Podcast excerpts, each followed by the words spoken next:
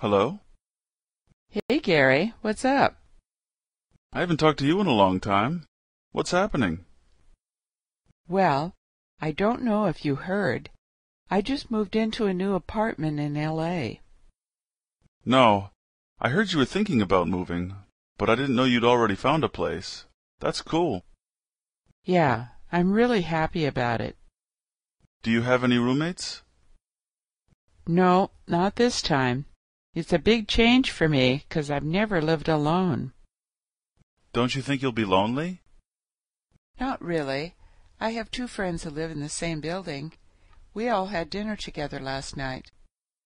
Are they students also? No, they're not students, but there are a lot of students living in the building. Sounds like a nice place. Yeah, I think it's a good environment for learning English. Well, I'm glad to hear everything worked out. You should come out here and visit me sometime. There's even a pool. That would be nice. I'll think about it. Hello? I haven't talked to you in a long time. What's happening?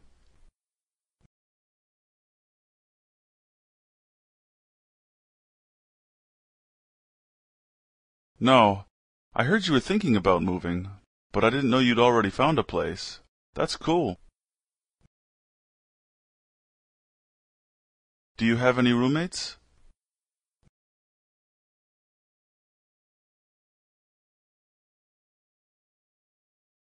Don't you think you'll be lonely?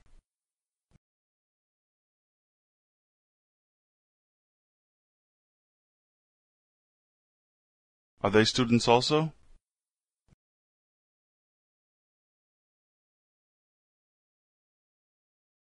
Sounds like a nice place.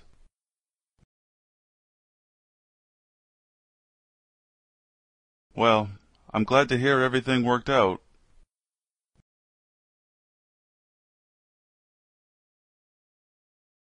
That would be nice. I'll think about it.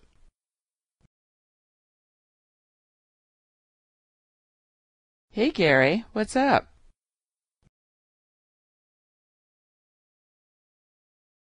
Well, I don't know if you heard. I just moved into a new apartment in L.A.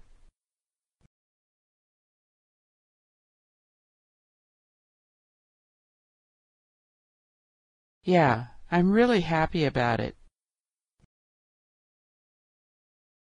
No, not this time.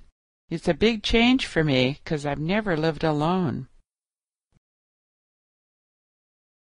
Not really. I have two friends who live in the same building. We all had dinner together last night.